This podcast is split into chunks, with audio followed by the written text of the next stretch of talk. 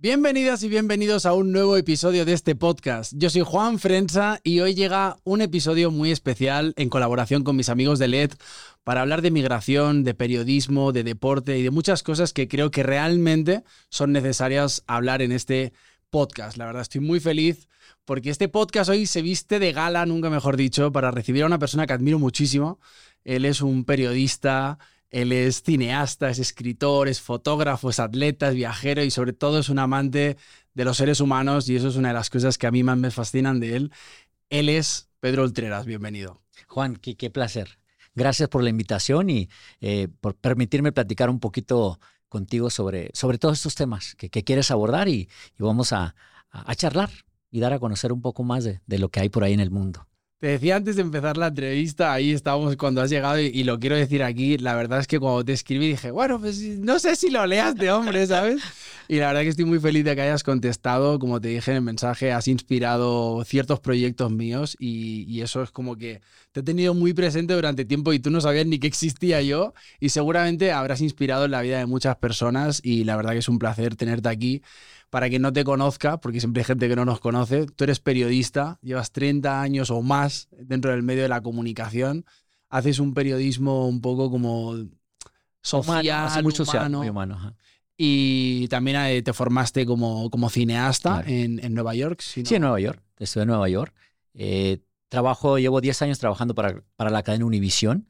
Eh, este, trabajé para muchos otros medios, incluso medios americanos en Estados Unidos, pero sí eh, pude hacer dos documentales y un largometraje, una película que estuvieron en festivales internacionales. Y, bueno, y ahora estoy un poco más de lleno en, el periodismo televisivo. Eh, cubro mucho el tema migratorio porque tengo muchos años, para empezar, soy un migrante en Estados Unidos y, de ahí te, te, facilita más, te sensibilizas más como ser humano cuando, cuando lo eres y, cuando tocas eh, la fibra de los migrantes y, puedes contar las historias de una manera completamente diferente. Me llamó mucho la atención tu mensaje por, porque me, comentaste que eh, te inspiré para una novela sobre el tema de inmigración de la bestia. Y cuando se trata de inmigración, yo accedo. Generalmente no me gusta estar del otro lado de, del micrófono de la cámara, prefiero estar haciendo las preguntas, pero en el tema de inmigración no, no, no reparé en contestarte y decirte, va, démosle, platiquemos. No, pues muy feliz como no, no, nos tomemos esto como una entrevista, esto es una charla entre amigos, o sea, hablemos un poquito de migración. A mí es una de las cosas que más me fascina hablar, porque también soy migrante. Em, y nada, por, por, acabar de concretar, también te nominaron en algún momento al Premio Nacional de Periodismo en México, nominado a varios premios Emmy en varias ocasiones. Parece cualquier cosa, ¿sabes? Aquí dicho, pero wow, o sea, realmente tienes una trayectoria increíble dentro del mundo del periodismo. He, he tenido suerte para, yo nunca he trabajado en los medios de comunicación eh, he venido a trabajar a México como periodista, pero nunca he trabajado para un medio aquí en México. Y, dicen que nadie es profeta en su tierra. Eh, nací y viví hasta mis 19 años ah, antes de emigrar a Estados Unidos. Ya hace, hace cuatro años me otorgaron aquí en México, para mi gran sorpresa, el Premio Nacional de Periodismo. Dije, bueno, dicen que nadie es profeta en su tierra y tuve esa suerte. Fue, una, ah, fue este, una, un honor muy grande que en mi país eh, de, de nacimiento sin trabajar yo para un medio aquí, en este país, me reconocieran con el Premio Nacional de Periodismo.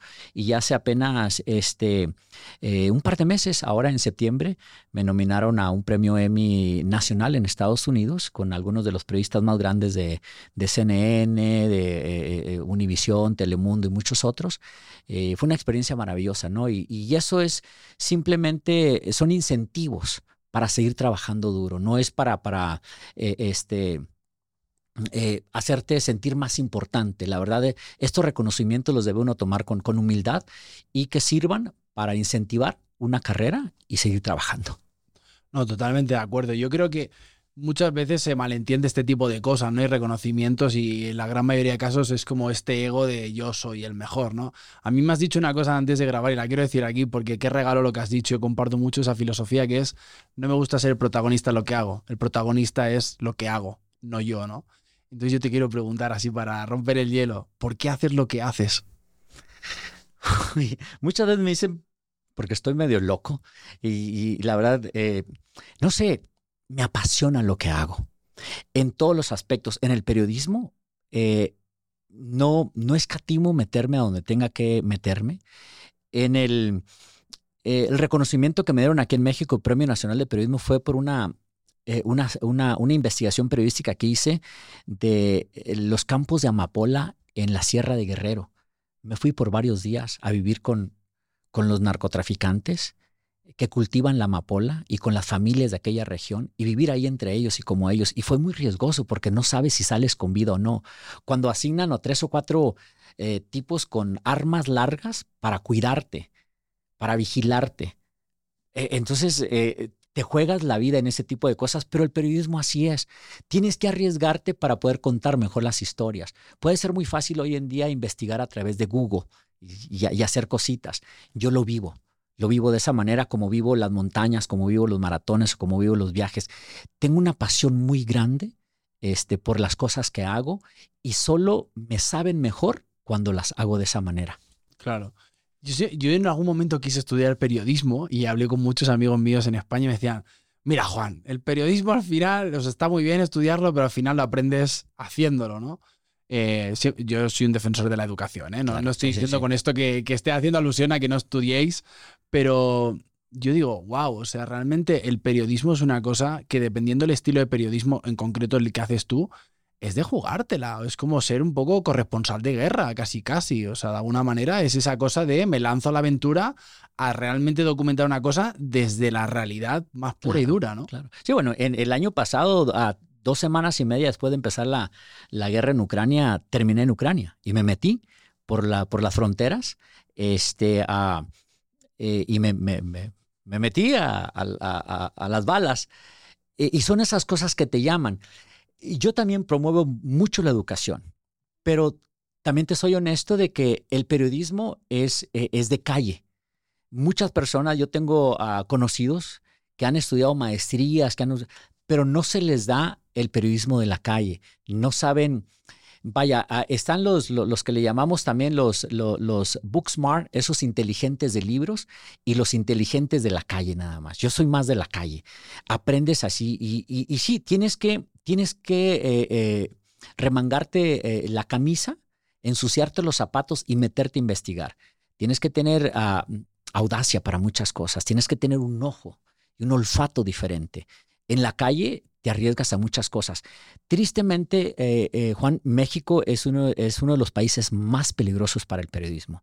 He recibido amenazas aquí en México, he recibido amenazas en la frontera, este, porque yo trabajo mucho el tema migratorio, eh, la trata de, personas, el tráfico de migrantes, y, me, han, me han vigilado y saben que cuando estoy en la frontera, estoy siempre hablando sobre los coyotes, los que llevan a la gente, y meterte en sus negocios no es fácil. Eh, interrumpir o dar a conocer este, información que te dicen los migrantes o las personas que fueron víctimas o detalles de lo que los hace, les hacen a ellos, es muy riesgoso. Entonces, eso me ha, me, ha, costado, me ha costado amenazas, advertencias, pero igual te, ah, te las sigues jugando, sigues intentándolo. Claro. O sea, a mí me, como que me llama mucho la atención el, o sea, todo el mundo sabemos muchas veces lo que hacemos, lo que dejamos de hacer, a qué nos dedicamos, qué hemos hecho, pero realmente, si quitamos todo lo que has hecho, a lo que te dedicas y tal, ¿quién es realmente Pedro Ultreras? Soy un migrante, soy un migrante que, ah, que como muchos mexicanos eh, se fueron a Estados Unidos a, a buscar oportunidades. Eh, y quizás México las tenía, pero yo soy del norte y de un estado, nací en Durango y, este, viví gran parte de mi vida en Chihuahua, en Ciudad Juárez, la frontera con El Paso. Entonces está la tentación ahí latente, porque volteas a las montañas de allá y es Estados Unidos, prende la televisión y estás viendo televisión en inglés.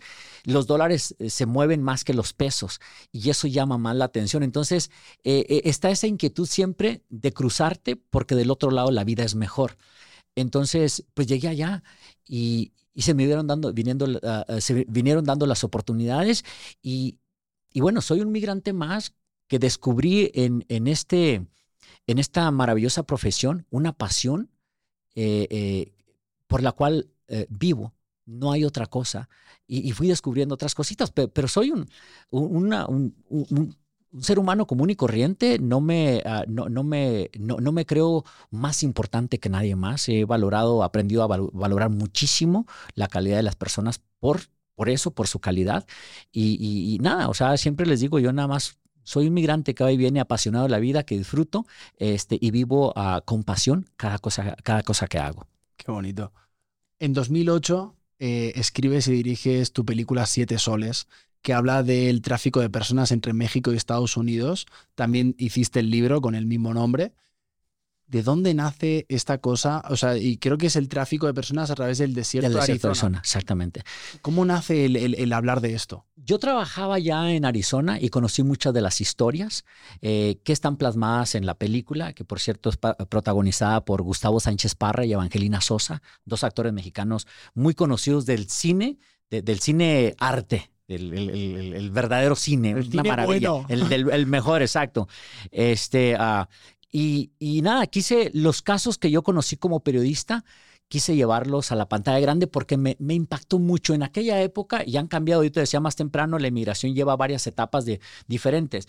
En aquel entonces, entre el 2003 y el 2006, eh, en el desierto de Arizona, murieron cientos de migrantes abandonados por los, por los coyotes. Cuando ya no, no podían caminar, los dejan porque al final de cuentas son una carga humana que ya pagaron por lo menos la mitad para iniciar el viaje. Y, a mí me indignaba conocer estas historias y que en el supuesto país más poderoso del mundo a nadie le importara. Ahí morían 200, 300, 500 personas al año y quedaban abandonadas en el desierto y nadie decía nada. Los políticos no les importaba. Este, a los países donde están los migrantes tampoco, solo les importa cuando mandan el dinero las remesas. Y, y los activistas hacían poco. Entonces dije, yo necesito ponerle nombre, rostro a estas historias. Y fue cuando, cuando me arriesgué y yo le platiqué a unos amigos, dije, bueno, pues que cualquiera puede hacer una película. O sea, le dije, no, es que no es eso. Dice, pero es que tú cuentas historias, tú eres periodista, pero es diferente en el cine. Y bueno, me, me, mudo a Nueva York a estudiar cine para hacer la película Siete Soles. Y me fui a la, a la Academia de Cine de Nueva York, que es eh, algo conocida, y en el trayecto, de, eh, en el curso de conocer, eh, pues ahora sí que la cinematografía, fui desarrollando el guion. Para el final de un año, que tomé un curso ah, de un año completo, ya tenía yo mi, guion de siete soles. Y fue difícil levantar el proyecto, eh, conseguir medio millón de dólares, buscar actores que creyeran en alguien que nunca había dirigido película y esas cosas. Y terminamos con una película este, pues muy decente que tuvo, eh, por suerte, su estreno internacional en el Festival de Cine de Málaga, eh, en una de las salas de, este, ah, de Picasso, si no me equivoco. Y, tuvo mucha suerte. Siete Soles eh, recorrió más de 16 países, festivales internacionales. Y lo único que me, permitía eh, era dar a conocer eh, la situación que se vivía en, en la frontera, en el tema migratorio. Y concientizar a la gente de que los migrantes también son seres humanos, que le deben de importar a alguien, salieron de sus países forzados por las circunstancias y que lo único que buscaban era llegar a otro país que sí les brindara esa oportunidad de poder salir adelante ellos o sus familias. Y quedaron abandonados, este, peor que animales en el desierto a quien nadie le, importó. Y que el tráfico de personas es, un, eh, eh, eh, es una enfermedad, es un mal este, de nuestra sociedad, pero es un negocio muy millonario, demasiados millones. Y al, y al final muchos este, se benefician de esto y no se hace tanto. Pensé que, que iba a disminuir con los años el tema de la inmigración, que a lo mejor, y no, estamos en un momento peor que cuando yo hice mi película Siete Soles en el 2008. Wow, qué fuerte eso que dices. Y tienes razón, o sea, mira, yo también soy escritor, he escrito mucho teatro y cine, y yo sí siento que el arte eh, tiene que ser algo político. Siempre tiene que haber algo político, porque al final el arte tiene que ser una reivindicación de los derechos humanos y de muchas otras cosas, ¿no? Y a mí me, fascina porque creo que siempre se sigue haciendo ese cine social y tal, pero no hay tanto, ¿no? Es como la industria, y tú lo sabes, la industria de Hollywood o cualquier industria cinematográfica y televisiva al final se van por modas, ¿no? Ahora está la guerra de moda, bueno, pues guerra. Ahora comedia romántica, comedia romántica y dices, hostia, realmente tenemos los que tenemos como ese privilegio de poder contar esas historias, de ir y contarlas, ¿sabes? O sea, y hay muchas causas, y tú lo sabes que te has recorrido más de medio mundo, cuando uno empieza a viajar, te das cuenta de la cantidad de cosas que ni siquiera conocías que estaban ahí. Yo cuando empecé a viajar por, por India, por Nepal y, empecé a relacionarme con, ¿qué te digo?, con gente exiliada del Tíbet y tal, y me contaron la historia del Tíbet. Conocí a Ben Bagdro allí en, Dharamsala y me llevó a su casa y me dijo, mira, yo soy uno de los principales eh, enemigos del gobierno chino por esto. Y tú dices, ¿y por qué yo esto no lo sé? O sea, ¿por qué he tenido que salir a la vida a conocer esto. O sea, a mí esto no me lo han explicado ni en las noticias, ni en las películas, ni en ningún sitio, ¿sabes? Entonces, cuando tú sales, realmente empiezas a toparte que la vida va de otra cosa, no de lo que te han contado a través de la tele. Y yo creo que una de las cosas que, que me gustan del periodismo que haces tú es, voy ahí, te voy a contar la verdad. No, no, me voy a subir ahí, te voy a decir lo que hay aquí, ¿sabes? Y a mí eso me fascina, o sea, creo que ese tipo de cine es necesario, a mí me gusta mucho puede sonar hasta raro, ¿no? Decir me gusta eso. Me gusta en el sentido de que creo que es necesario y que deberían contarse más cosas así, porque creo que hay mil casos que ni conocemos en la vida. Mira, la, parte lamentable del cine arte, de ese tipo de, de, cine también social, que con causa, que lleva un mensaje verdadero, que abre, que despierta conciencias, que abre ojos, este, es que no vende. Y el cine es comercial.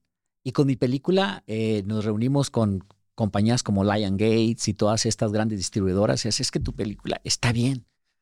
No es la mejor, pero está muy decente y podría penetrar muy bien. Pero es un tema fuerte, esto no vende. Necesitamos algo que venda, que jale masas, que genere dinero. Y, la gente no quiere ir a, ver a una sala de cine a llorar, a ver, a, sufrir por el, eh, por, el, tema que, que manejas. La verdad eh, es muy complicado. Entonces, ¿Quién? Bueno, en aquel entonces era muy difícil conseguir eh, fondos para hacer cine. Y digo, eh, en aquel entonces, porque hoy en día las cosas han cambiado, ya no requieres una cámara de 35 milímetros, ya no requieres cámaras eh, como las que había, las que se necesitaban en aquel entonces para, para filmar. La tecnología ha cambiado tanto que hoy podemos hacer películas con iPhones. Podemos, hay, hay, camaritas sencillas donde se ha facilitado ya mucho es querer contar historias nada más. Pero fue muy complicado. Igual los documentales, los documentales son muy sufridos. Tú nunca ganas nada y y, tienes que eh, pedir dinero con familiares, amigos, con vender lo que tú tienes para hacer un documental. Entonces es muy complicado o entregarle, eh, venderle tu alma al diablo y a, a, los gobiernos aquí en, México que existen apoyos, pero luego se, apoderan completamente de tus películas, de tus proyectos. Entonces dices, bueno, pues sí la hice y no es mía, hay que pedirle permiso a ellos para pasarla en algún lugar. Es complicado, yo pasé también un poco por esto, pero las cosas han cambiado bastante. Después de, de hacer estas películas, regresé a la televisión y me di cuenta, pues que prefería seguir contando historias en la televisión. Y hoy en día, pues ya no necesitamos muchas veces el cine, o sea, con, tener una, un buen un proyecto este, en redes sociales y puede funcionar por, el Internet y todo toma de que se haga viral. El problema también es que llegamos a los extremos, de repente se hacen virales y pasan cosas que no tienen contenido, que no tienen nada, que, que, que, no, que no tienen una, vaya, que no te dejan absolutamente nada más que un poco de diversión y a veces bobadas que ni siquiera son divertidas, igual son virales. Entonces, eh, nos, nos, van cambiando las cosas en los extremos, pero yo sigo buscando. Yo ahora, por ejemplo, soy muy amante del podcast y busco historias con contenidos diferentes. Y mira, tú que eres español, hace dos días me encontré una, una, un podcast que me está cambiando una maravilla. Una maravilla. De esas historias que, ¿cómo es posible que yo no me di cuenta de esto? Justo lo que tú estabas diciendo. Una historia que se llama este, Rocío por la Virgen del Rocío. Y la ligan con los asesinatos de la época del franquismo y los reformatorios para mujeres que terminaban en el 80. Yo estaba, yo estaba escuchando, decía, espérate, yo tenía 13 años y estas mujeres las tenían encerradas en España. ¿En qué mundo vivimos? Pero tienes que eh, escarbar un poquito para encontrar proyectos diferentes y que afortunadamente se, se, están haciendo todavía, y tener el interés por temas sociales, más allá de lo que nos divierte. Lo que nos divierte está por todas partes. Pero más allá de eso, debemos de dejar, debemos dejar algo para, para los que vienen atrás. Y, y, eso este, lo podemos hacer a través de, de cosas de tema social, que despierten conciencias, que abran los ojos, que muevan la fibra del ser humano este, más allá de, de, las cosas de diversión que nos ofrecen muchas veces eh, TikTok o, todos estos medios, ¿no? Totalmente de acuerdo. Y lo digo, la gente que me sigue dirá que pesado Juan, pero siempre digo que qué pena que muchas veces las cosas que se viralizan realmente entretienen, pero no educan, no, no te dejan nada, ¿no? Y esto lo digo todo el tiempo en este podcast, que es como de ojalá y lo que abundara ahí afuera sería realmente cosas que nos hicieran mejores y nos hicieran más humanos y nos acercaran más que alejarnos, ¿sabes? Creo que las redes sociales son muy bonitas y las sabes usar bien, son maravillosas, Em, y justo estabas diciendo algo, ¿no? Como la industria, yo como actor llevo 20 años, sé lo, compleja que es la industria y dices, wow, no vende, ¿no? Este, esto también me lo he encontrado yo con otros proyectos, es decir, no, es muy bonito pero no vende. Y dices, hostia, yo por ejemplo vi, hace poco la película de Sound of Freedom, la de Verástegui, cómo lograron hacerlo un poco más comercial para poder transmitir ese mensaje, ¿no? Que al final yo más que con la película me quedo que acaba la película y hay un vídeo de dos minutos de él al final diciendo, oye, como deja un mensaje, ¿no? Él, y es como de, hostia, estas cosas están pasando, tío. Mientras tú estás teniendo la suerte de estar en una sala de cine viendo esto, hay gente que la, están traficando con ellos, ¿sabes? O sea, que, es que es muy fuerte decir eso, Pedro. O sea, decir que hay gente que trafica con gente. O sea, qué locura es esta, ¿sabes? Ahora, yo lo veo todos los días. Hace dos semanas estuve siguiendo una caravana en el sur de México, caravana de migrantes, y te encuentras con unas historias espeluznantes, o sea, para no creer, unos casos de abusos que, que dices, ¿Cómo está ocurriendo esto eh, en estos momentos, en este país, eh, en, los tiempos donde se supone que hay justicia y todo esto, ¿no? Entonces, sí, no debemos de, estar divorciados de, del entretenimiento y, lo serio, lo, educativo. Pero lo que tú dices es muy cierto también. Hay que consumir cosas que eduquen también. Porque la basura eh, la, programación basura está por todas partes. En, en, redes sociales tenemos cantidad de cosas que, que dices, caramba, ¿cómo es que esto se hizo viral? Pero ¿qué nos deja? ¿Qué nos deja como seres humanos? ¿Qué nos deja como legado también para los que vienen después? ¿Qué va a pasar después? No sabemos, pero debemos de seguir educando eh, y preparando a las nuevas generaciones con un poquito eh, de información que concientice, que, que, abra, que, que, abra, que mueva eh, conciencias y, y, que nos, nos ponga a pensar un poco más allá de, de hacernos reír. Total hablas de dejar un legado, y yo te lo voy a decir y, te lo digo de corazón, tú ya has dejado un legado, literalmente te lo digo y te lo digo como persona que te acabo de conocer hace un rato, para mí has dejado un legado y, eso es súper importante y súper, yo creo que es lo más gratificante que puedes dejar como ser humano en esta tierra. Tú tienes un documental que se llama La Bestia, lo hiciste en 2010, eh, La Bestia, el tren de la muerte, como lo quiera llamar cada quien. También sacaste el libro, si no de la bestia, de la bestia. Em, tiene millones de reproducciones en YouTube. Sí, muchos. O sea, porque lo han resubido en varios lugares. Eh, esas cosas que fíjate, y, no quiero sonar frívolo, pero hasta me dio felicidad ver que tenía tantos millones de reproducciones, pues eso significa que es importante que hablemos de ese tipo de cosas. Porque eso significa que hay millones de personas que están interesadas en saber eso, ¿no? Seguramente habrá gente que habrá buscado información para hacer el recorrido, o sea, vete a saber, ¿no? Y, yo para contextualizar aquí hasta me lo he apuntado porque no quería como fallar en esto. Eh, la bestia, el tren de la muerte, como lo conoce muchísima gente o viceversa. El gusano de acero, tiene tantos nombres. Tiene muchísimos nombres, pero la bestia es una red de trenes de mercancía que cruza eh, todo México desde el sur hasta el norte, hasta la frontera con Estados Unidos, y miraba cifras de que un promedio de medio millón de inmigrantes continúan montándose en estos trenes cada año. Eh, es un recorrido de 1.450 millas aproximadamente. Eh, y el, recorrido empieza en Arriaga, en Chiapas, porque en el 2000, no me acuerdo, 2000 y cacho, 2005 hubo el terremoto este. No, un huracán, el huracán. Un huracán. huracán, el huracán está. Sí, mira, te lo pongo ah, eh, para no hacerlo tan largo, porque la gente está me preguntan mucho sobre la bestia. Y, sabes que, un pequeño paréntesis para contarte esto. Es muy interesante. Yo inicialmente cuando empieza toda esta onda de TikTok, dije, yo estoy muy viejo para TikTok, eso es para chavos, yo tengo 55 años, ¿cómo que TikTok? Pero entonces em, abrí TikTok y empecé a contar historias de inmigración. Y eso se disparó de una manera loca. Y espérate, pero TikTok es para los chicos, para la gente que se divierte. No. Yo puedo poner cualquier cosa ajena a la inmigración y no pega, no les interesa. Tengo videos de 4 o 5 millones de reproducciones con temas migratorios. el tema migratorio en TikTok es muy, muy, muy fuerte, es impresionante. Y he estado haciendo mis experimentos cada vez que subo. Ahora sí, cierro el paréntesis para contarte esto porque va, va, va, va también por ahí. Mucha gente piensa que es un tren, que te subes a un tren y que te va a llevar al norte.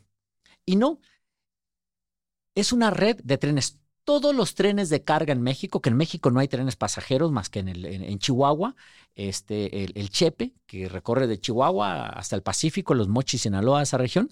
Eh, aquí en, en, Jalisco, por ahí por Mazamitla, hay un tren de, eh, que, turístico que te lleva a cierta área, nada, pero son por cuestiones turísticas. Y ahora el que eh, supuestamente están bueno, no supuestamente eh, están eh, este, construyendo, pero no sabemos cuándo van a abrir el tren Maya. Pero no existen, son los trenes de carga. Esos trenes que mueven toda la mercancía de sur a norte, norte a sur, de este a oeste. Entonces a ellos le llaman la bestia. Pero eh, antes salían desde Arriaga, que es la frontera más cercana. Es una ciudad muy cerca a la frontera con Guatemala, porque también muchas veces caemos en el error, decimos la frontera de la frontera de, Tapachula, perdón. Tapachula está a 45 kilómetros de la frontera con Guatemala. La frontera inmediata con Guatemala se llama Ciudad Hidalgo, pero Tapachula es la ciudad más cercana, ciudad grande más cercana a, a Guatemala. El tren llegaba hasta la frontera antes, pero en el 2005 hubo un huracán, el huracán Stan, y destruyó las vías ferroviarias entonces ya no pudo bajar el tren hasta allá. Los migrantes antes se subían, cruzaban de México por Guatemala a México, se subían a la bestia inmediatamente y se venían todo, todo el norte. Cada ciudad a la que tú llegas van cambiando los trenes y tienes que subirte a un nuevo tren, a una nueva bestia. Arriaga está a 225 kilómetros aproximadamente de la frontera con Guatemala. Entonces, ya cuando el 2005 destruye las vías, los migrantes tienen que caminar por más de una semana, dos, dos semanas, para llegar hasta Arriaga, porque de ahí salía nuevamente el tren. Pero en el sur de México hay otra región donde sale la bestia. Eso es Tabasco, la región de Tenosique, que también es, es la, parte, la, parte este, eh, poniente creo, yo soy más de este oeste que de... Ah, pero sí, está, ah, está Arriaga, está Tapachula y luego está uh, Tenosique en Tabasco, la otra frontera. Desde ahí también sale el tren. Ambos vienen subiendo, vienen subiendo y se juntan por acá en Ciudad de México, los trenes de carga. Pasan por Veracruz, suben a Ciudad de México.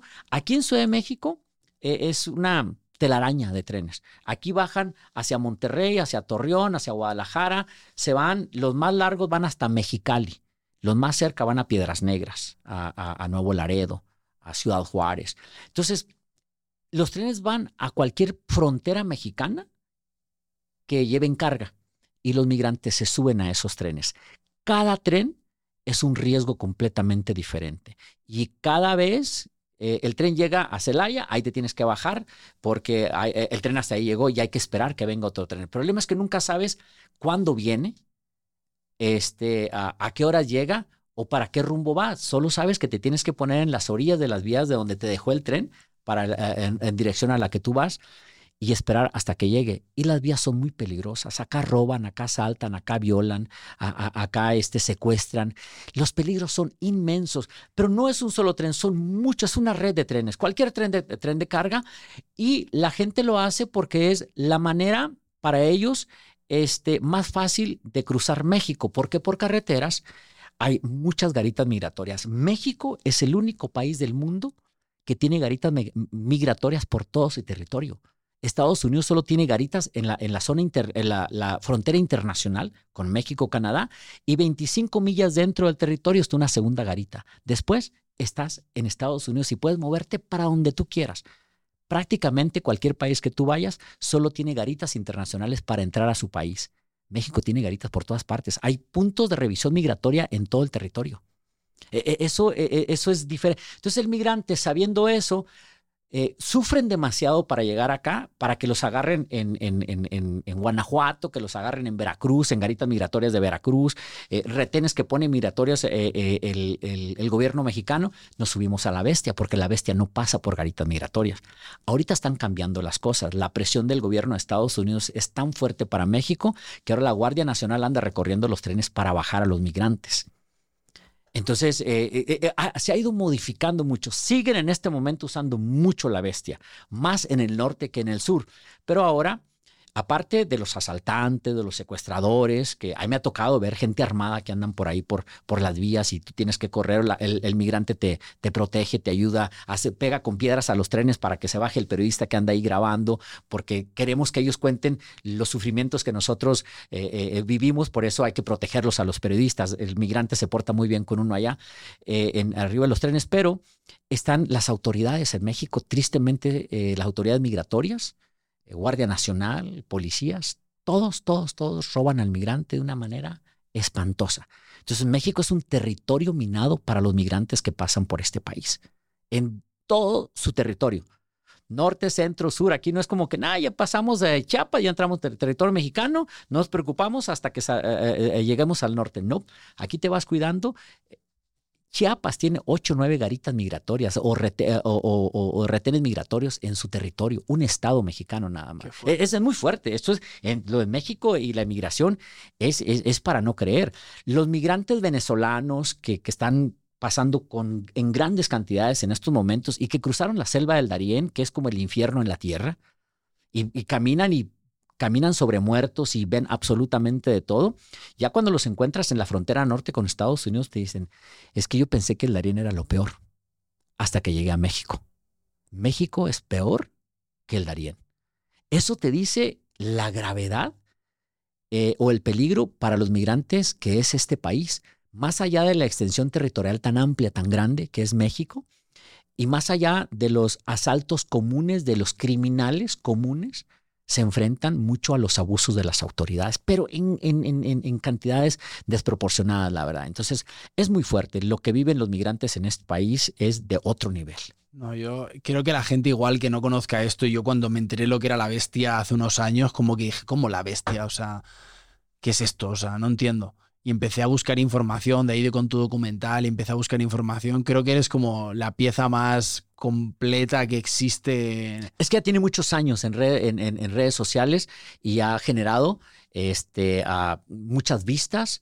Eh, me han eh, contactado de muchos países de, escuelas de Francia, de España, de Estados Unidos, porque la han utilizado como, ah, eh, este, como tema de clase para conocer un poco más a fondo lo que viene siendo el tema de la inmigración. Y yo les digo hoy en día, sí, esa ley hice en 2008 y la inmigración ha cambiado. Lamentablemente las cosas están peor que antes. Creo que en aquel entonces era menos peligroso y ya era muy peligroso viajar en la bestia. Ahorita va más allá de los peligros naturales de un tren de carga, de venir migrantes hacinados, nada más sostenidos así en la noche o en el día, sin comer por horas, con niños, mujeres embarazadas, ahora se enfrentan a cantidad de robos, de asaltos y a los abusos de las autoridades, porque hay demasiados abusos y cualquier migrante al que tú le preguntes te va a decir que quien más lo roba, quien más lo asalta, quien más lo extorsiona es la autoridad mexicana en todos sus niveles. No, es, es, muy fuerte, la verdad. Yo creo que hay gente que no lo dimensiona, pero bueno, para quien esté escuchando esto, Pedro hizo un documental en el cual reportó desde el principio hasta el fin eh, del recorrido en ciertos momentos. Eh, él subió a la bestia, eh, él ha subido a esos trenes, ha viajado durante mucho tiempo en esos trenes para poder reportarlo. Me parece alucinante la valentía que, que, tuviste de poder subirte con, no sé si ibas solo con un cámara o ibais, ¿erais dos? Solo. Yo iba solo. ¿Eras tú solo? Yo era solo, sí, porque no. O sea, ¿te grababa alguien cuando sales? No, yo solo, yo solo.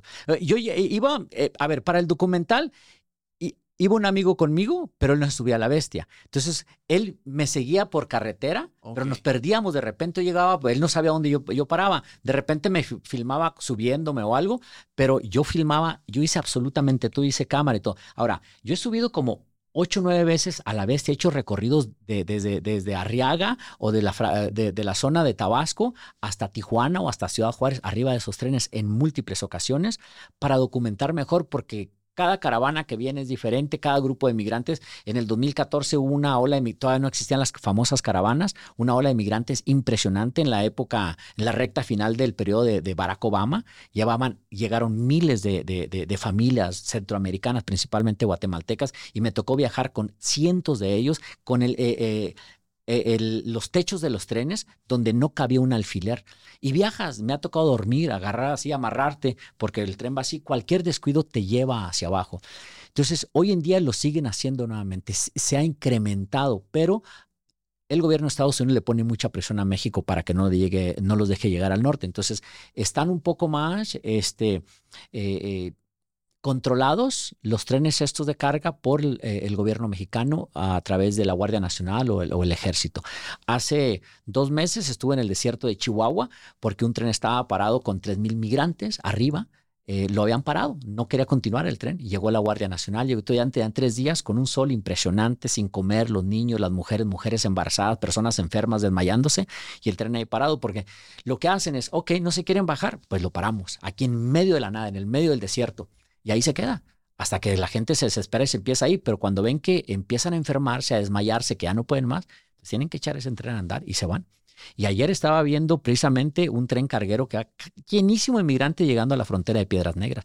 Esto sigue de todos los días y muchas personas mueren. Muchas personas, que, personas quedan mutiladas. Eh, eh, esto, es, es una tragedia, es una tragedia enorme donde cantidad de gente pierde la vida eh, arriba de estos trenes. No hay un, no hay un mecanismo legal, no se han puedo poner de acuerdo eh, los organismos internacionales, los gobiernos, para crear un salvoconducto para que los migrantes pasen. La ciudadanía también está, está cansada, el mexicano está cansado de tantos migrantes. Y el migrante te dice es que no nos interesa quedarnos en México, queremos llegar a Estados Unidos. Déjanos cruzar y que sea problema de Estados Unidos.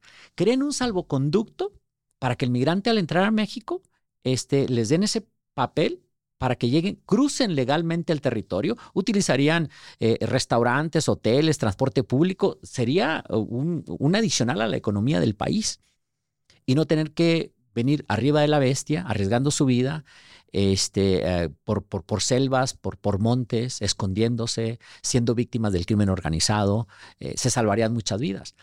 Pero pues el tema de inmigración parece que no tiene solución ni en México, ni en Estados Unidos, ni en ninguna parte. Los gobiernos siempre lo utilizan por cuestiones políticas, tristemente. Es, realmente triste. Además, es que lo has dicho tú muy bien y no lo quiero como recalcar, pero es como mucha gente pensamos desde la ignorancia que la bestia es un tren que te subes y te va hasta ahí. Y realmente cuando empiezas a informarte o personas como tú que habéis hecho ese, documental, de repente dices, no, es que son como 15 o 16 trenes que tienes que tomar, te tienes que bajar, no sabes cuándo pasa, pasas frío, pasas hambre, te roban, te violan, te pegan, te quitan tu documentación, o sea, te denigran hasta lo más bajo que te pueden hacer. Eh, no sabes realmente si vas a llegar o no. Eh, luego hay varias rutas, porque está la que llega a Piedras Negras, está la que llega a Mexicali, que es como la más larga, pero dicen que es como la más segura de alguna manera.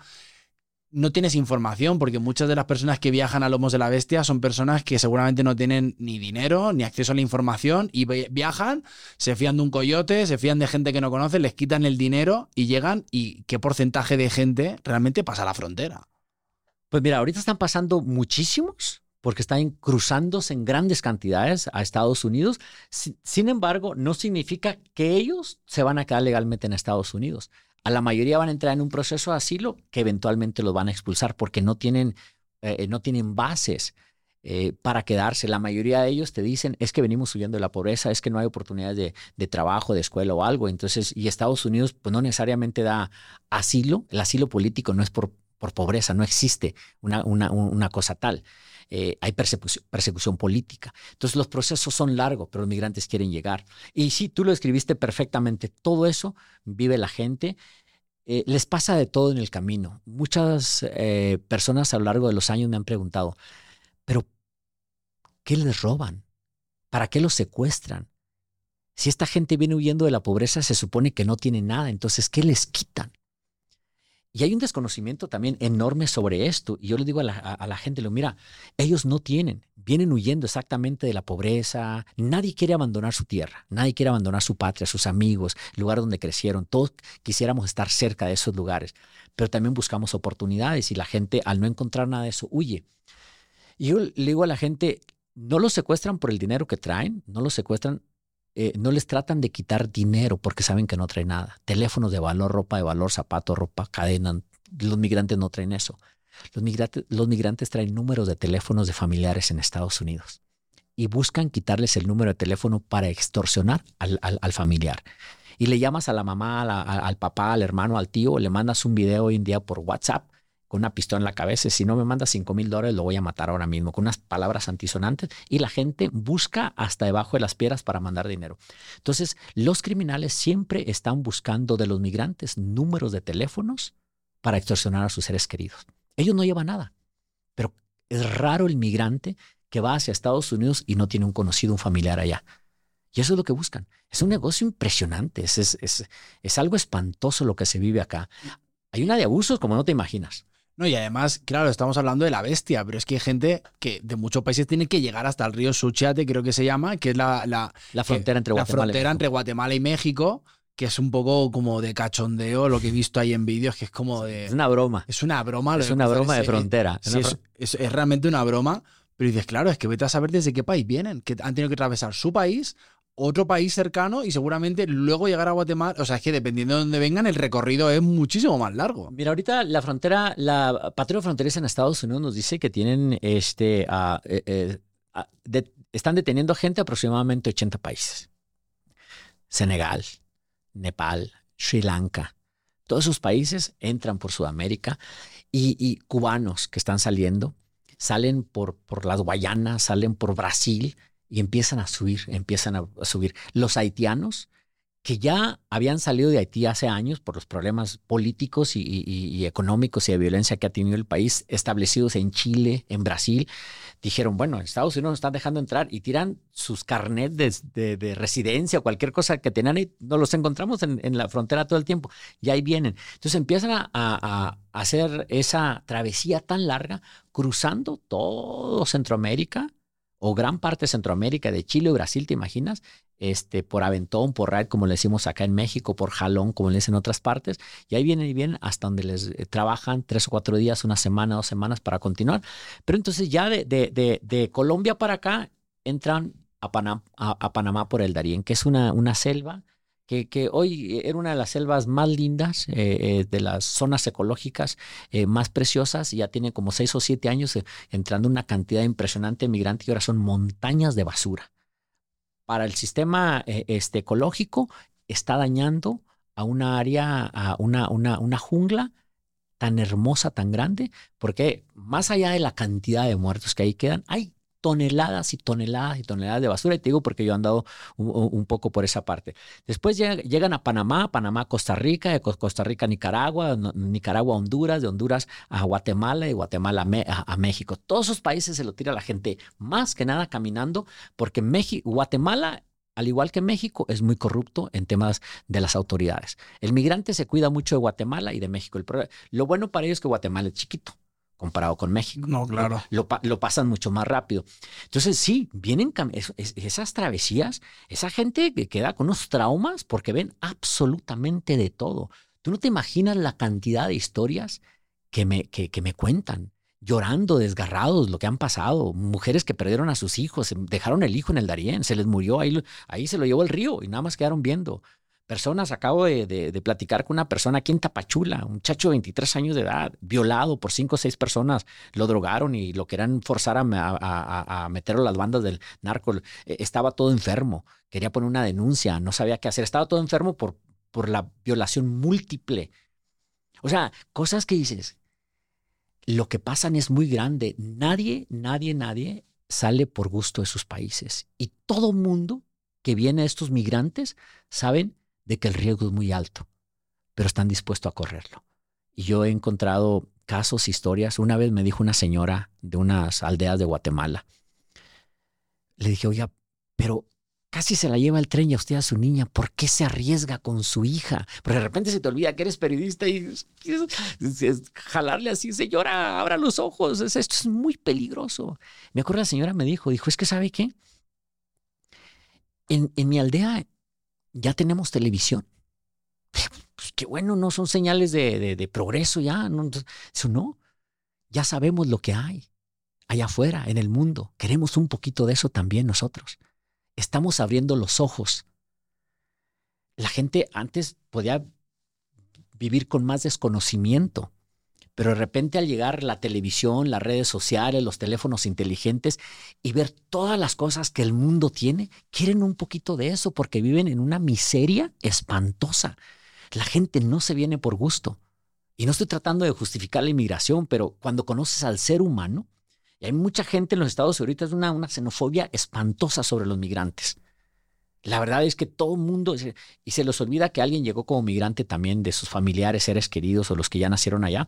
Eh, y les digo, es que si tuvieras la oportunidad de conocer la historia personal por lo que estas personas vivieron, a lo mejor cambiarás un poquito. Si tuvieras la oportunidad de ponerse un poquito en sus zapatos, cambiarás de forma de pensar.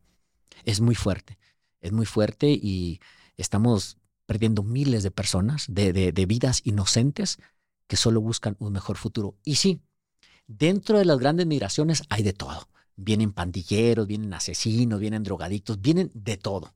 Y, me ha tocado verlo. Y eso es muy cierto. Pero la mayoría es gente que busca un mejor futuro, que solo quiere trabajar. Tampoco podemos confundir las grandes masas haciendo creer al mundo que todos son malos y que todos vienen a robar y que todos vienen a pedir gratis y que todos quieren que les den las cosas. No. La mayoría de migrantes, yo quiero una no me des nada, dame la oportunidad de trabajar. No, totalmente. Y, me la gano. O sea, al final hay una minoría ruidosa que le hace, que solapa a una mayoría silenciosa. Pero totalmente. Y hay una cosa que a mí me, me, me, parece increíble y es gente que se ha caído de la bestia, que no ha muerto, se ha roto un brazo, ha perdido una pierna y tal, y vuelven a intentarlo. Y tú dices como de, hostia, este hombre, esta mujer, ¿cómo será de lo que está huyendo para que eh, haya estado a punto de morir, se haya quitado un brazo y vuelva a subirse. Tú dices, realmente no se va por gusto, ¿sabes? O sea, evidentemente está huyendo de una vida que no... Yo, yo me, parece alucinante. Yo no, ni, he visto la bestia de cerca, pero ¿no tuviste miedo de subirte a la bestia? Sí, sí, claro. Sí, claro, yo tengo cantidad de miedo. Eh, hacer todo este tipo de cosas me, me, me, causan mucho miedo. Mucho miedo porque, porque yo no sé si voy a salir con vida. No sé si voy a regresar a casa. Además, eh, el, miedo me recuerda que soy un ser humano eh, eh, este, vulnerable, que también me pueden pasar cosas. No soy inmortal y ando con mucho más cuidado. Cuando me da miedo, tomo más precauciones, tengo mucho más cuidado. Una vez estaba, mi, estaba mi camarógrafo y yo siguiendo La Bestia, un grupo de migrantes en La Bestia, y había conocido unas chicas hondureñas para allá por la eh, región ah, de, Arriaga. Tú conoces al migrante cuando tienes tantos años haciendo este tipo, tú sabes quién va con sufrimiento, quién va con necesidad y quién anda por ahí por, por joder nada más. Y eran dos chicas que andaban como divirtiéndose todo el tiempo. dije, estas no son, no son migrantes comunes y corrientes, aunque eran hondureñas. Porque, este, pues, porque andan en relajo, andan en diversión. y el migrante anda con una cara perdida, con una vista perdida, con una cara de, de, de, de, tristeza porque dejaron a los seres queridos, porque no sabe si comerá mañana, no sabe si, si, si lo matarán o le harán algo. Y me acerqué a ellas y platiqué con ellas y les dije siempre entre broma y broma, le dije, ustedes son coyotitas, ¿verdad? Y ah, empezaron a reírse. Eh, día después o algo, eh, estaban unos migrantes que había conocido y me dijeron, oiga, no nos puede regalar por unas tortillas porque no hemos comido ya más de 48 horas. Entonces me arrimé a una tienda, compré unos pollos, esos de asados ya, tortillas y cosas y, las llevé y todo, platicando, ya llegaron y se arrimaron. Historia larga, corta, por largo de una semana los vi en varios lugares. Estuve platicando, platicando. Llegamos a Arriaga, Chiapas, eh, Arriaga, a Tierra Blanca, Veracruz, ya más cerca de acá, ya donde los trenes ya empiezan a, subir, ya te puedes tomar un tren desde Tierra Blanca, Veracruz, hasta Ciudad de México, si tienes la suerte y saliste ya de esa zona. Y se, las habíamos perdido estas dos chicas. Le digo a mi camarógrafo, mira, ya vienen las, las, las, coyotillas, le dije, venían a la distancia. Se arriman, estábamos cerca de las vías. Yo estaba platicando con un migrante esperando que saliera el tren. Y se me arriman, me dice, oiga, me dice, ustedes son buenas personas. Ustedes se han portado bien con nosotros y con los migrantes. Dicen, nada más, no me preguntes nada, pero si aprecias tu vida, vete ahora mismo de aquí. Sal inmediatamente de aquí. Y yo nada más le dije, entonces si era lo que, lo, lo, si, eres, lo que pensaba, ¿verdad? Me dijo, no me preguntes, pero vete ahora mismo de este lugar. Y le dije a mi comadre, le dije, agarra las cosas, vámonos inmediatamente. Nos fuimos de ahí, íbamos en el tren, nosotros íbamos cargando con nuestras mochilas, con las cosas en, en, en, la bestia. O sea, nosotros no traíamos un auto que nos seguía como periodistas comunes ni nada. Nos fuimos directamente a la terminal de autobuses y ya iban siguiéndonos. Tuvimos una suerte de poder, de hecho, iba un tipo ya siguiéndonos y nos les pudimos, ya ni siquiera compramos boleto para tomar un autobús desde, desde Tierra Blanca hasta Ciudad de México. Este, el primero que salía y nos vamos inmediatamente y ya, este, ah, ya, había alguien detrás de nosotros. Cuando sospeché que esta persona nos seguía y nos seguía, le dije, sabes que este, traemos, traemos cola, este nos está siguiendo. Entonces le dije, eh, métete, vamos a distraerlo, métete al baño, yo voy a salir, vamos a agarrar un taxi, salir para otra parte de acá. Y en un descuido, yo tenía un taxi, él salió, eh, salió mi camarógrafo, salió pronto, nos subimos al taxi, le dije, llámame al puerto de Veracruz. Estamos hablando de unas dos horas y media, tres horas de camino. Así, ahorita. No me preguntes cuánto me vas a, no me digas cuánto me vas a cobrar, sácame de aquí inmediatamente. El tipo ah, ah, entendió y nos subimos y nos fuimos inmediatamente. Esas personas me salvaron la vida. Pero los riesgos son muy grandes todo el tiempo. Eh, hace dos, y dos meses y medio, tres, no, cuatro meses, cuatro meses para ser exactos, en Chihuahua me subí a la bestia y eh, unos migrantes me dijeron, oiga, eh, esta mañana andaba como un comando armado aquí alrededor de las vías, andan los tipos con armas largas. Entonces tememos que a la hora de que salga el tren, esos se van a montar. Para cuando el tren sale de, la, de, los límites de la ciudad, empiezan a robar a la gente y a tirarte al tren o matarte si no, si no, si no traes dinero, si no cooperas con números de teléfonos, si no traes algo. Y nosotros montamos ese tren y le dije, iba con, con mi camarógrafo, camarógrafo diferente con el que trabajo ahora. Le dije, ¿sabes qué? Le dije, buzo porque eso se puede poner malo más adelante. Y no sabes lo que te vas a encontrar. ¿alguna, vez te ha tocado que te haya pillado un cártel o algún? No, siempre la has librado. Siempre la he librado. Me ha tocado, me han, me ha tocado que me han advertido y me han mandado mensajes. Me han advertido nada más, pero no directamente. Ok. No directamente. De, toda esta experiencia de cuando grabaste, las veces que has vuelto ahí, todos estos reportajes que has hecho, ¿qué has aprendido de esa experiencia?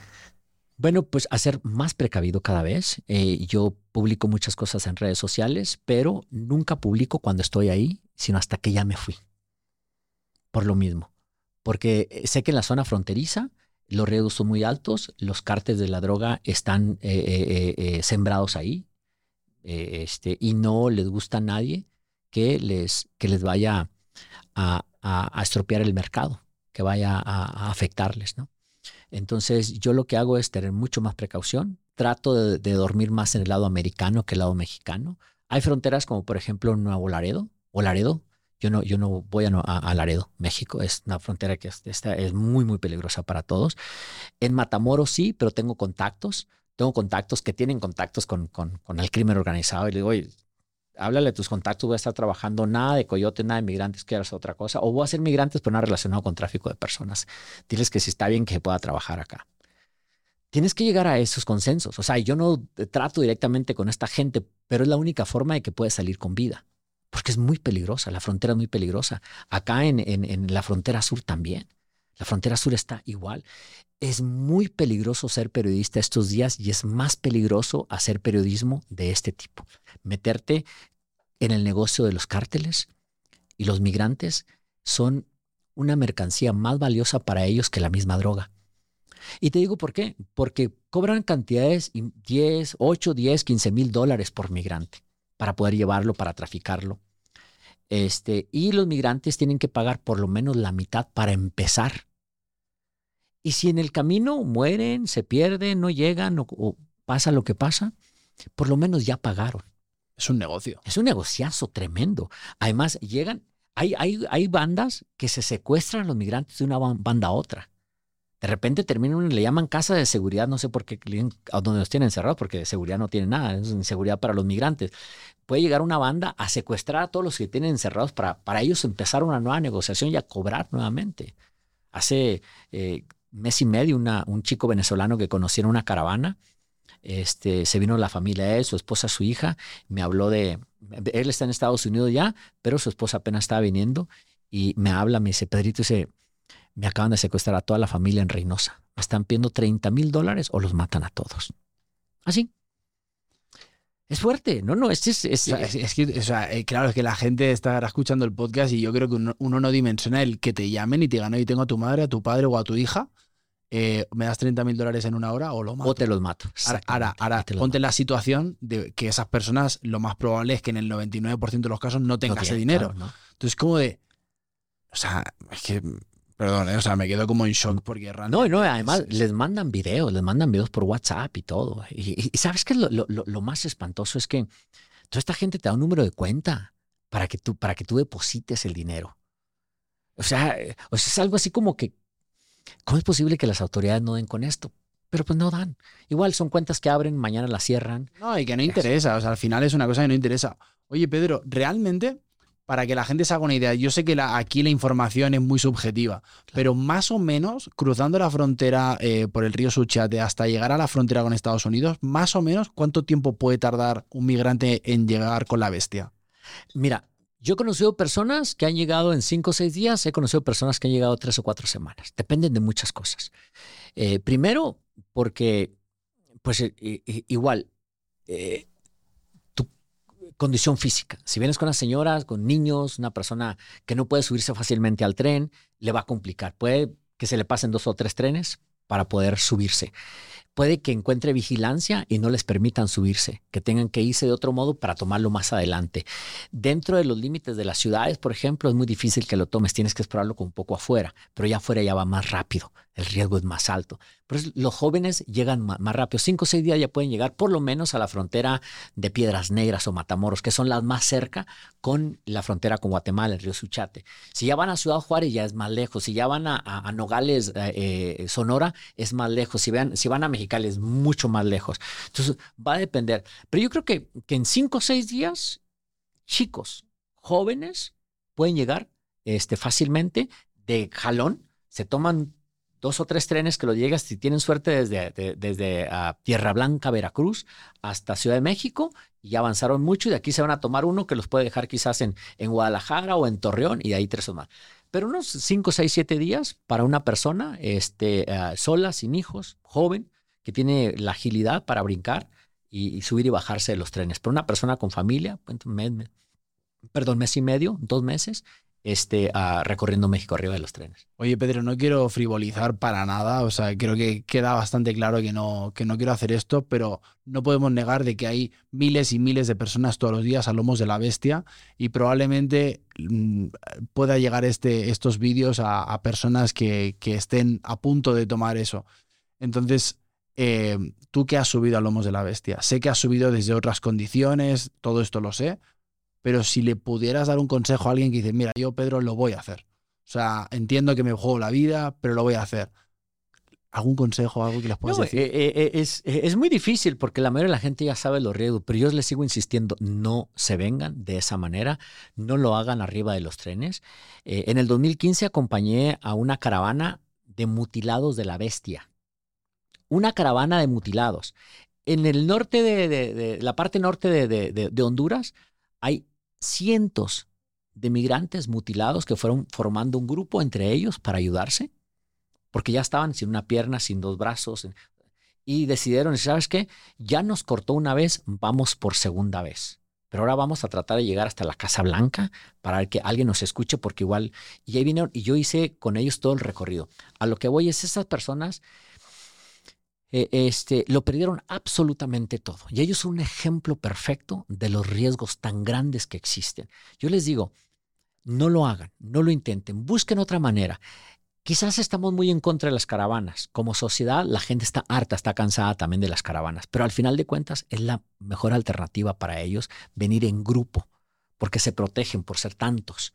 Cuando vienes solos, el riesgo es muy alto. El riesgo arriba de la bestia va más allá del riesgo natural de que te puedas caer de que te, te, mutile. Eh, el cansancio es espantoso. En una eh, pestañadita que decimos nosotros, una dormitada que te des, caes y ya estás abajo. Pero además son muchos otros eh, abusos. las maras, los secuestradores, los cárteles, por quitarle dinero a tu familia, si traes a alguna una chica por secuestrar a las mujeres para prostitución forzada, eh, trata de blancas, eh, eh, robo de niños para, para tráfico de órganos, los abusos de las autoridades, la Guardia Nacional, la policía. O sea, te vas a encontrar un sinfín de abusos de todo mundo a lo largo del camino. Entonces, el riesgo es demasiado, demasiado alto y en verdad no vale la pena. Que pueden ser las alternativas más viables para ellos, quizás sí, pero sufrido yo entrevisté hace dos semanas en, Denver, Colorado, a una señora que viajó en La Bestia y me dice, no puedo escuchar el tren ni siquiera en la televisión. Sigo teniendo pesadillas. Eso te habla del peligro y el trauma, las huellas tan, tan, tan grandes que deja una experiencia como esta en un ser humano. Para toda la vida. Sí, para toda la vida. Entonces, si, si están en sus países o están en camino, debe haber, busquen otras alternativas. Casi todo México tiene albergues. Váyanse quedando en los albergues. Aunque les, tome les tome dos meses. La frontera con Estados Unidos va a estar ahí. Estados Unidos no va para ninguna parte. Si buscan trabajo, Estados Unidos siempre va a tener para quien llegue. Van a poder eh, este, seguramente llegar a la frontera y ya buscarán la manera de cruzar. Pero hay que llegar con vida y completos. Claro. Porque son muchos, muchos. Alguien me dijo una vez, México es un cementerio sin cruces. Cantidad de migrantes han caído de la bestia y nadie sabe.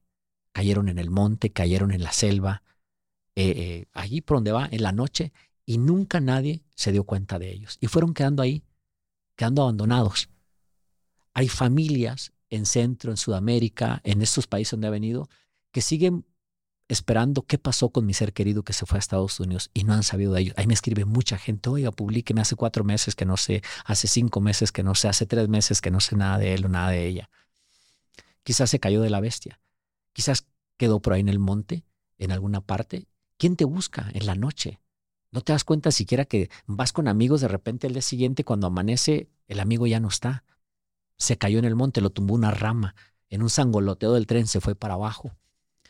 Entonces, eh, este, el riesgo es demasiado alto, por eso dicen, sí, México, es un cementerio sin cruces, sin cruces, más en ese trayectorio lo que le llaman la ruta del migrante, que es por donde pasan los trenes. Eso está sembrado de muertos por todas partes. Oye, Pedro, o sea, estoy, creo que es el, perdón, ¿eh? creo que es el podcast más, más fuerte que, he hecho hasta el momento, porque, o sea, una cosa es cuando lo ves en, en, la pantalla y otra cosa es tenerte aquí que me lo estás contando directamente porque mi cabeza se va a, mil millones de, escenarios posibles, ¿no? ¿Cómo aguantas emocionalmente cuando haces ese tipo de reportajes o un documental así? O sea, ¿cómo, cómo te aguantas tú eh, a nivel de salud mental? De decir... Pues a veces buscando ayuda psicológica también, porque es muy fuerte, ¿ves? Es muy fuerte. Es, es, es muy diferente cuando yo he compartido a este foros con, eh, eh, con con expertos en temas migratorios, estudiosos del tema y todo, y les digo, yo no conozco las estadísticas que tú manejas, yo no conozco el tema que, del que tú me estás hablando, yo conozco las experiencias porque las he vivido. Yo te hablo desde el punto de vista de, la vivencia. Yo he dormido en albergues, he dormido arriba de los trenes, eh, he dormido a la orilla de las vías, he viajado por todo México, he sentido el miedo cantidad de veces arriba del tren. Entonces sé perfectamente lo que es esto porque lo he hecho muchas veces. Y cuando sientes que, que ya tienes la experiencia suficiente, te das cuenta que no tengo una cicatriz. De una vez casi me caigo del tren. Me quise, iba al tren a una buena velocidad, me agarré de las escalerillas y me quedé colgando, mis pies quedaron balanceando y, eh, en el balanceo pegó un, uno, eh, mi, pie, mi pie derecho y me, me, rajó ahí, casi me, me, fracturo. Afortunadamente los chicos que estaban me ayudaron y yo estaba hace 10 años de eso, tenía más fuerza para subirme el tren a una alta velocidad. Entonces, te quedan traumas. Llegas a la casa y, siempre que llego a la casa, después de estas largas coberturas o estas aventuras que me tiro acá por México, digo, hasta aquí ya no más. Y me lo han dicho la familia, me lo han dicho los ya párale. Eh, hoy en día me ya no estás tan joven. Ahora, el último hace tres, en septiembre, septiembre, septiembre que hice el último recorrido. Sí, septiembre fue el último recorrido, si no me equivoco, que hice en La Bestia, en la, en la recta de, de Chihuahua, capital, a Ciudad Juárez, frontera. Este, me acuerdo que le escribí a mi jefa en Miami. Le dije, jefa, le dije, es la última vez que me subo a La Bestia. Le dije, es la última vez. Fue muy fuerte el miedo es, latente en todo momento, vas temblando, o sea, vas haciendo entrevistas, pero además yo voy haciendo entrevistas agarrado, la gente te detiene, yo voy entrevistando porque los migrantes pues van con su sufrimiento, con su preocupación, llegarán o no llegarán, pero van sentados, van detenidos. Yo me estoy moviendo de un vagón a otro vagón para buscar historias, para platicar con la gente para entrevistarlos. A la hora de, entrevistarlos está el tren va así y tú estás así y, alguien te agarra por acá la pierna, alguien te agarra la mano. Tengo que hacer las apariciones mías en cámara y alguien me está deteniendo donde no se ve por ahí. Es muy peligroso, la verdad. Y sí, ya, ya, o sea, es que te das cuenta que cada vez es peor y además con la preocupación de que en cualquier momento e, este, se para el tren en el medio de la nada porque se para con frecuencia. Llegan tipos armados, te bajan, te secuestran. A los periodistas te pueden matar, o sea, hacen cualquier cosa. Entonces, eh, eh, e, es, es, es, muy fuerte. Entonces, yo llego a la casa y me tiro por dos o tres días, no quiero saber nada. Este, se busca la ayuda psicológica de vez en cuando para, pues, para poder eh, sobrepasar todas estas cosas, todas estas vivencias que tú tienes.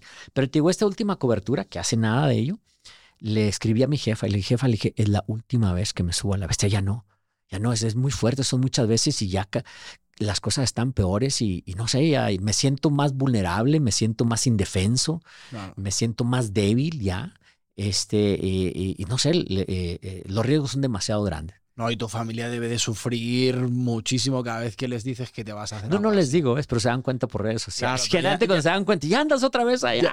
Ya, te conocen, ya te sí, conocen. Sí, mejor no decir. No, o sea, me parece, me parece increíble. Creo que es muy fácil decirlo aquí sentados hablando en un podcast, pero verte la situación real de, porque muchas veces la gente no lo, no lo dimensiona, pero de, tren a tren muchas veces está parado y te puedes subir, pero muchas veces está en marcha, entonces te tienes que tirar a un tren en marcha a subirte, porque yo he visto esos vídeos y dices, sí, sí, wow, o sea, realmente... Yo lo llegué a ser más, más joven, hace 10 a 12 años, brincar de un tren a otro, ahorita ya no, pero incluso parado, parado te da, además eh, las condiciones climatológicas. En el norte de México, hace en septiembre hacía un calor, estábamos hablando de 36, 37 grados, y tú arriba de, esos, de esas cajas de acero, poniendo un cartón o algo para que no te queme porque está tan caliente todo y vas tú expuesto arriba de los vagones sentado con el sol pegando de así como una llamarada. No es espantoso. En las noches, en las noches eh, es muy frío, no, no importa por qué parte del país vayas, es muy frío porque además la, la, velocidad del tren crea esta, este viento helado.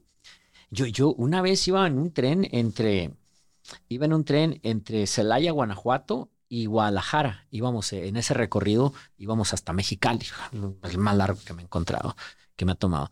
Y yo, yo vivía en Nueva York, un apartamento en Manhattan, a una cuadra del Parque Central, maravilloso. Y iba así un frío, yo iba titiritando, busqué cosas de la gente y me arrimé y dije, ¿qué carajos estoy haciendo aquí? Llevo una vida muy agradable en otra parte, ¿por qué ando acá? Pero los periodistas, cuando nos metemos en esto, sabemos a lo que vamos. Sabemos que no va a ser todo el tiempo fácil. Podemos terminar en guerras.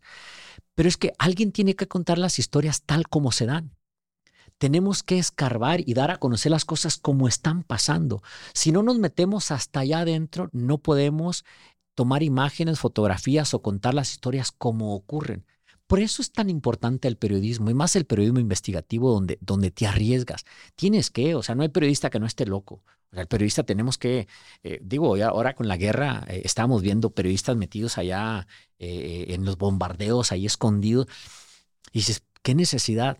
No sé, ¿qué necesidad de, estar en una oficina, o sea, cada quien elige una, una carrera y luego te vas enamorando, te metes en esto y después es como una adrenalina, es, ese es como los riesgos de los montañistas que, que saben, dices, pero qué carajos te lleva a subir al Everest y te puedes caer y a lo mejor ahí te quedas.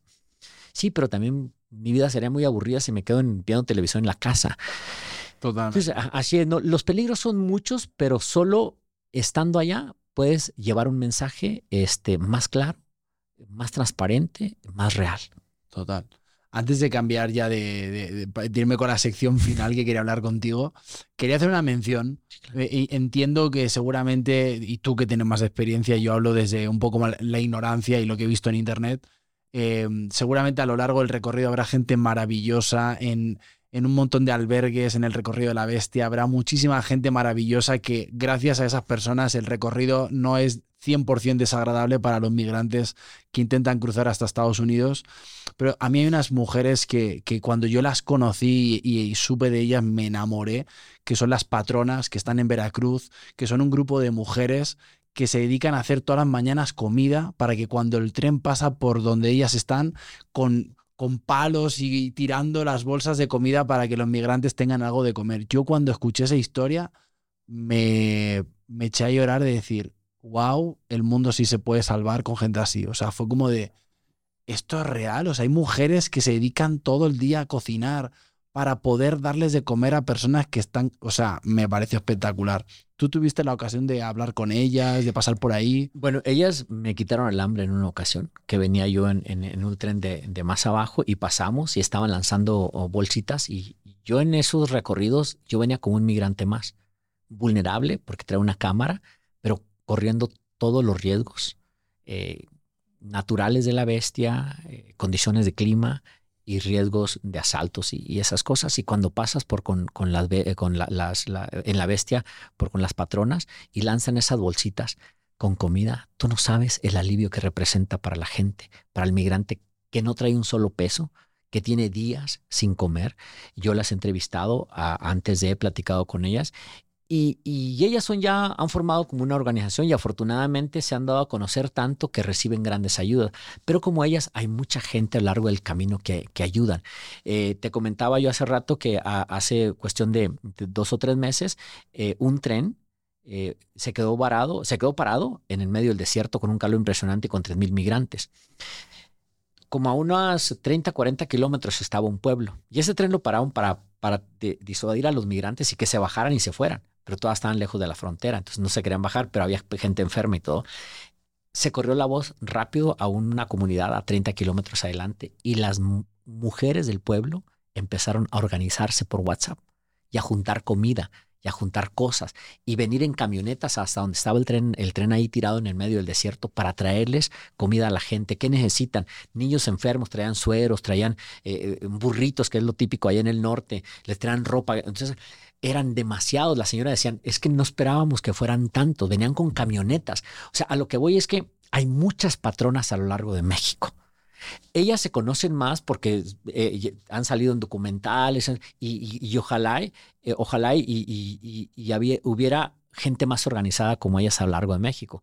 Pero hay muchas comunidades, comunidades donde siguen ayudando al migrante, más allá de otras áreas donde la gente se dice cansada en México siguen siendo más los buenos que los malos. Sí, eso 100%. Y incluso para ayudar a los migrantes. Me ha tocado verlo cantidad de veces. Señoras, a las 2, 3 de la mañana, en los pueblos por donde va a pasar el tren, organizándose por grupos de WhatsApp, porque viene un tren cargado con migrantes. Me tocó vivirlo también en, en una comunidad de Chihuahua, que nos, nos, nos, nos, llegó la información y nos lanzamos hasta allá. Y ahí estaban las mujeres turnándose con otros porque iba a pasar el tren para tirarles algo de comer, porque no sabemos esos pobres desde cuándo vienen sin comer. Las palabras de la gente. La verdad, eh, el, el, trabajo de las patronas es maravilloso y creo que ha sido el trabajo de ellas el que ha despertado eh, eh, en, muchas otras a lo largo de México. Han inspirado a otras personas. ¿En qué ciudad fue esto que me dices? Eso fue en, una comunidad que se llama Villahumada, Chihuahua, de, estas mujeres tres, cuatro de la mañana organizándose. Las señoras, pues, eh, eh, esposas de campesinos que tenían que preparar comida y mandar a los hijos a la escuela y ahí estaban en la mañana, eh, pero con, con, diferentes turnos. Ya lo estaban haciendo por varios días. No, no fue. Es, es, una, esas son las cosas maravillosas que te encuentras de, de, de, situaciones como esta, ¿no? De, de problemas sociales tan fuertes o tragedias tan grandes, siempre van a despertar o van a sacar lo mejor del ser humano. No, total. Pero bueno, yo, Pedro, la verdad, voy a, voy a parar aquí y vamos a pasar a otra cosa porque, a mí, la verdad, yo sé que tú eres una cosa que lo tienes súper integrado, pero a mí de verdad ya, o sea, estoy al borde de echarme a llorar y, mandar a la mierda al podcast porque, o sea, es, es fuerte. O sea, a mí es una cosa que el tema migratorio siempre me ha, no sé por qué, desde, desde pequeño. Es un tema que me ha tocado mucho, quizá porque tengo familia en Argentina, porque trajimos a una niña de Perú también en mi familia, porque en mi casa siempre ha habido latinos. Yo por eso siempre cuando llegué a México a vivir hace cinco años, yo me sentía latino. O sea, por mucho de no, tú eres español, yo me siento latino. Tú puedes decir lo que tú quieras, ¿sabes? Claro. Yo siempre he, crecido desde pequeño con gente de todo, de toda América, ¿sabes? Y, me toca mucho porque he escuchado muchas historias también, ¿no? Eh, no solamente de la bestia, sino también hay otras tantas cosas por ahí. las pateras en, España. Sí, claro. Yo, sigo mucho el tema migratorio en todas partes del mundo y lo que pasa eh, en el Mediterráneo es muy fuerte ah, también. Es muy, El Mediterráneo es una fosa común. Claro, también es, igual como acá en, México. Yo he visto cantidad de documentales de por allá y es, es, espantoso lo que pasa por esos países. Es increíble, pero bueno, por si este podcast lo está escuchando mucha gente, a todos esos mexicanos, a todas esas mexicanas de bien, que son la gran mayoría, que ayudáis a todos los inmigrantes que intentan cruzar eh, México de sur a norte, a lomos de la bestia, como sea que lo intentan cruzar, gracias, porque pues gracias a que hacéis eso, pues hace que muchas personas puedan llegar sanos y salvos a cruzar la frontera y cumplir ese sueño americano que tanta gente tiene. Mi querido Pedro, sé que no eres un fan de hablar de ti, yo lo sé, pero aquí también hace poco vino Luis Álvarez, que sé que lo conoces, eh, y estuvimos hablando un poquito de deporte. Em, sé que ya pues no tienes 20, aunque te ves muy bien, pero ya no tienes 20. Y sé que mucha gente quiere hacer deporte y se pone esa excusa de no, ya tengo 50, no, ya tengo 45, no, yo ya estoy para ir a pasear y ver eh, construcciones y ponerme las manos detrás y pasear. ¿Qué le puedes decir a esa gente? Porque tú eres atleta, viajas mucho, te has recorrido medio mundo, haces triatlón, haces ultramaratón, haces todo. Eh, soy un amante del deporte y de los viajes. Y utilizo a veces el deporte para seguir viajando. Me busco los maratones más extremos o las montañas más raras del mundo para irme para allá. Tengo 55 años de edad y, este, y, mucha gente me dice eh, que es que no estás muy viejo para eso. Digo, es que viejo los cerros y mira, todas, todavía enverdecen. Me gusta motivar mucho a la gente a través del ejercicio. Mucha gente piensa que porque ya estás mayor de edad, ya debes de sentarte en una silla reclinadora y ver pasar los días hasta que te mueras. Y no, no, no, o sea, eh, tu cuerpo es, es como una planta, el ejercicio es el agua. Hay que fortalecerlo con el ejercicio, hay que darle vida y, va a estar más, más, saludable de cuerpo y alma. Yo soy amante de la naturaleza. Corro maratones, corro ultramaratones. Este domingo corrí 32 kilómetros porque me levanté con ganas de irme a correr. Este, eh, estos días voy a ir a subir el pico Orizaba, subo montañas en, Argentina, en Chile, en Ecuador, en, este, en Perú, en los Himalayas, en, en África. He, recorrido todos esos lugares, me encanta el deporte.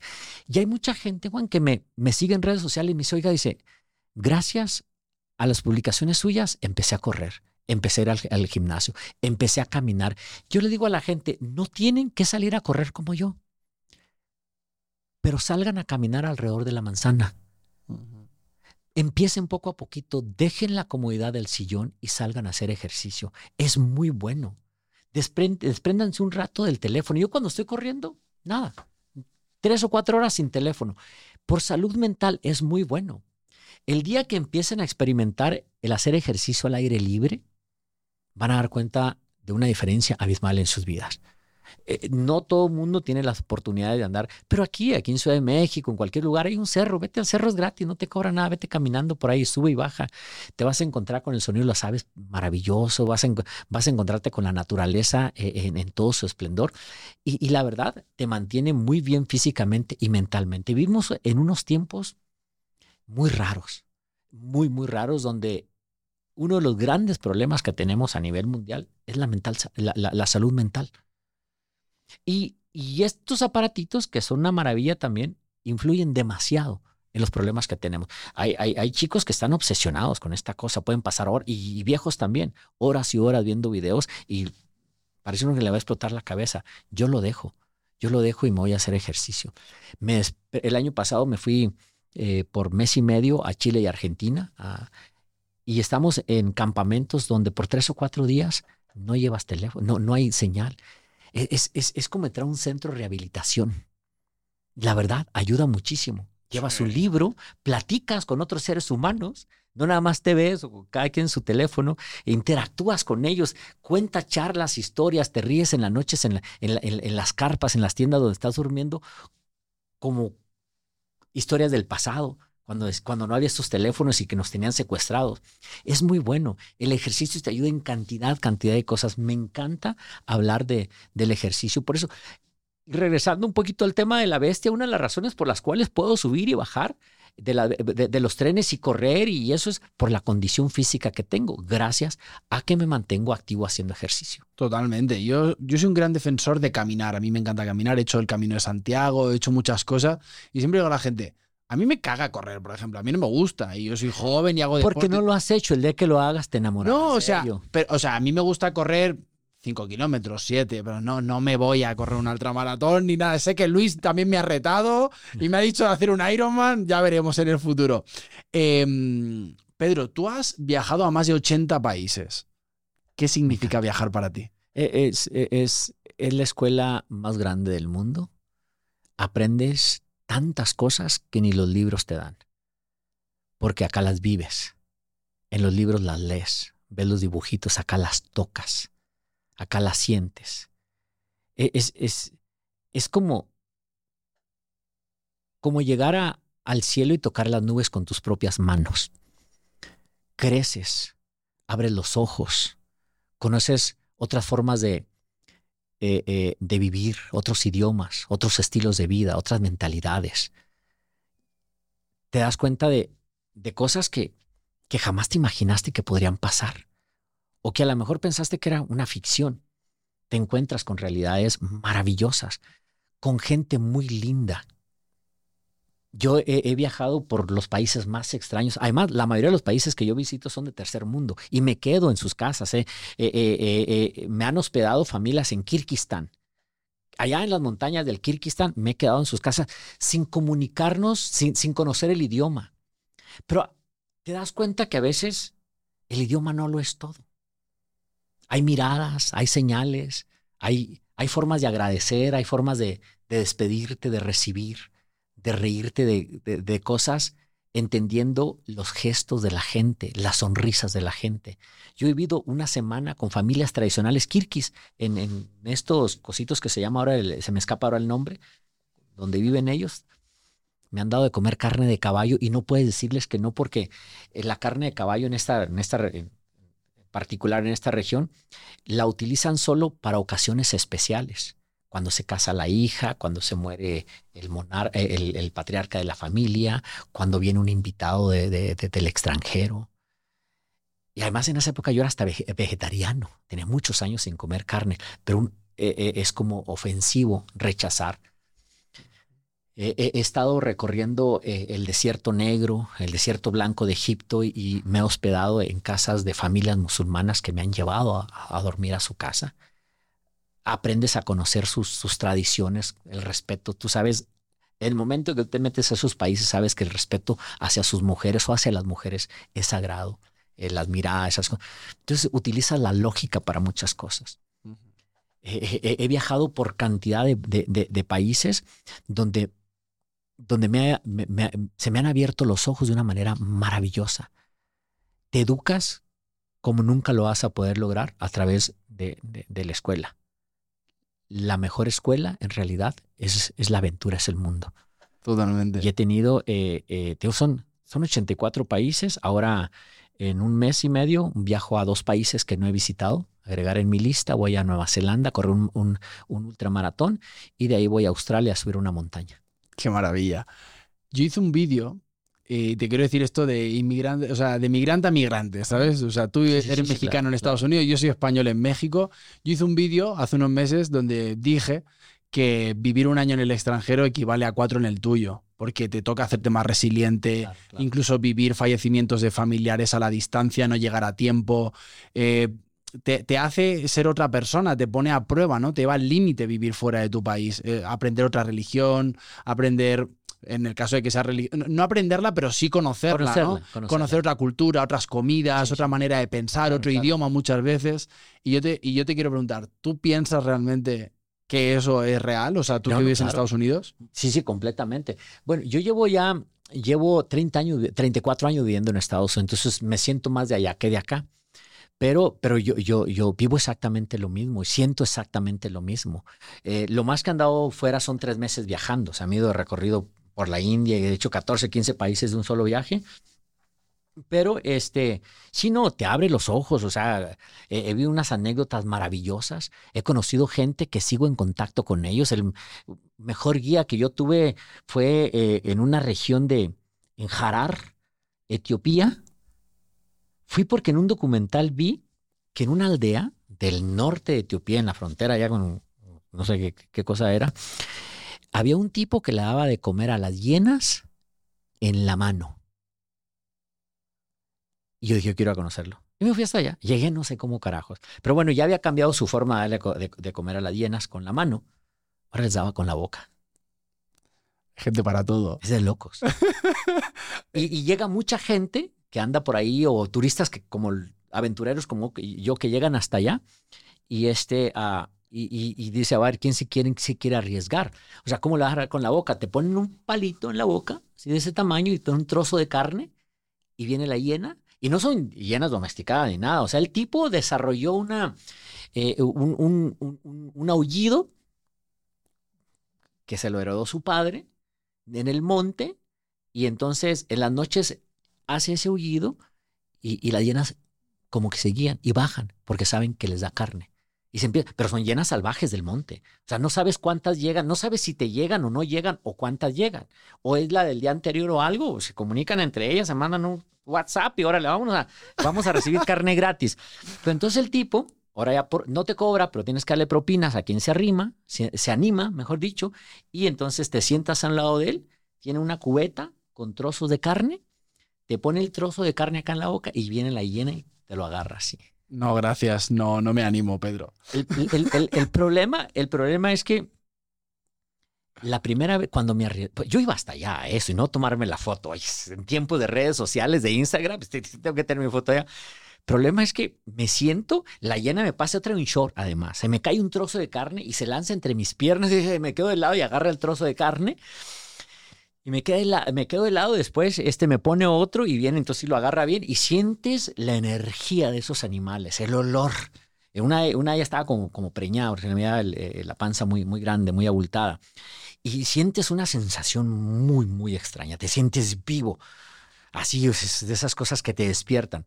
Entonces, cuando llego con el tipo, que era mi guía, que es para donde iba, no me gusta ninguna de las fotos pues me regreso a que me tomen más. me regreso a que me tomen más fotos. El guía era un mudito.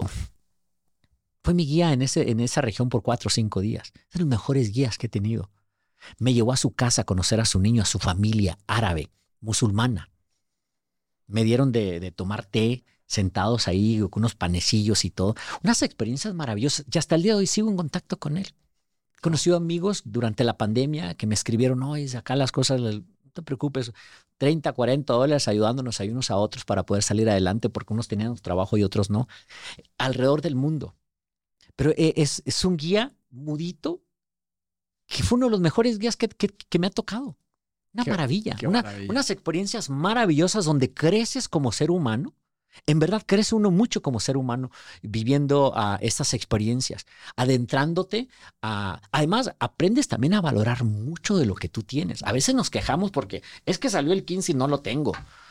Joder, vete a esos lugares y esa gente, un, un iPhone es, es, es, algo imposible para ellos. La NASA. Exacto. O sea, aprendemos a valorar, regresamos a, a nuestros países y decimos, ¿de qué me quejo? Mira lo que yo tengo comparado con los lugares a los que visité y lo que la gente no tiene allá y lo que desearían, lo que soñarían. Yo he regresado a, a la casa en sandalias porque regalo todo en el camino. Es yo también hago es, lo mismo. Es imposible, es imposible venirte con tus cosas y todo. Esta chaparrita me gustaba mucho, pero yo la puedo conseguir, ellos no. Entonces, como ser humano, tienes un crecimiento maravilloso. Y la gente dice, ay, debes de ganar mucho dinero para viajar por todas partes. No, viajar no es caro. Viajar es caro si te quieres ir a cenar a un restaurante cinco estrellas en Madrid, en París, en Milán, en esos lugares. Si te quieres hospedar en el mejor de los hoteles. Yo les digo, para eso, pues lo puedo hacer en Estados Unidos, porque todos los hoteles de cinco estrellas son los mismos. Es elegancia y, y, y carísimo en todas partes. Vive la experiencia, quédate en las estaciones del tren, quédate en un hostal, comparte con otra gente. Si tienes la oportunidad de ir a esos lugares fuera de las grandes ciudades, la gente es muy amable, te deja quedarte en sus casas. Totalmente. He vivido todo eso, he, recorrido, he recorrido este, uh, el Tíbet, he, viajado de Nepal al Tíbet por carretera, por esas carreteritas de las más peligrosas del mundo, que pienses que, que, no vas a salir de ahí.